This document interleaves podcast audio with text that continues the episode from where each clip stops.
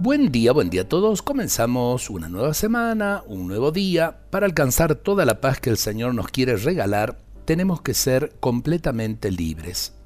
No se trata de entregarlo todo de una vez, de quedarnos sin nada, sino de ser capaces de renunciar a lo que se acaba, a lo que no puede perdurar para siempre. Cuando somos esclavos de algo perdemos la paz por el temor de perderlo. Y cuando algo a ello se termina, nos llenamos de perturbaciones porque no aceptamos que se acabe. Pretendemos retenerlo como si fuera eterno. Eso nos quita toda la serenidad del corazón. Pero todo se acaba, todo tiene un final. La niñez, la adolescencia, la juventud y muchas cosas se van de nuestra vida. Seres queridos que viajan o que mueren, amigos que ya no nos visitan, cosas que se rompen, la salud que se desgasta, todo en este mundo tiene un tiempo y se termina. Si no puedes aceptar esta ley de la vida no podrás alcanzar la paz.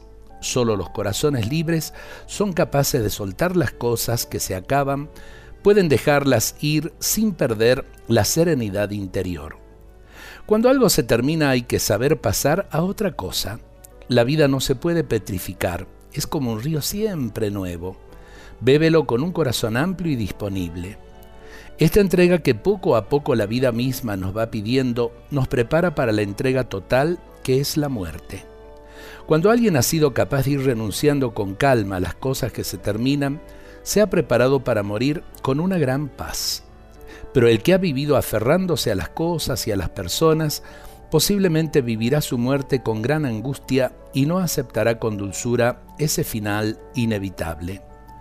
Todo se acaba y todo se va a terminar, pero no te angusties por eso, porque si te unes a Dios, te vuelves eterno en Él, aunque todo pase.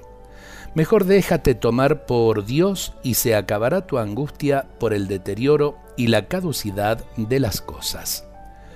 Cada vez que algo se termina es necesario ponerse en oración y entregarle esto al Señor para siempre. Hace falta soltarlo y pedirle al Señor que nos libere el corazón de manera que podamos seguir caminando felices. Un poco largo lo que hemos reflexionado, pero eh, nos puede servir para el día de hoy y para toda la vida. Dios nos bendiga a todos en este día.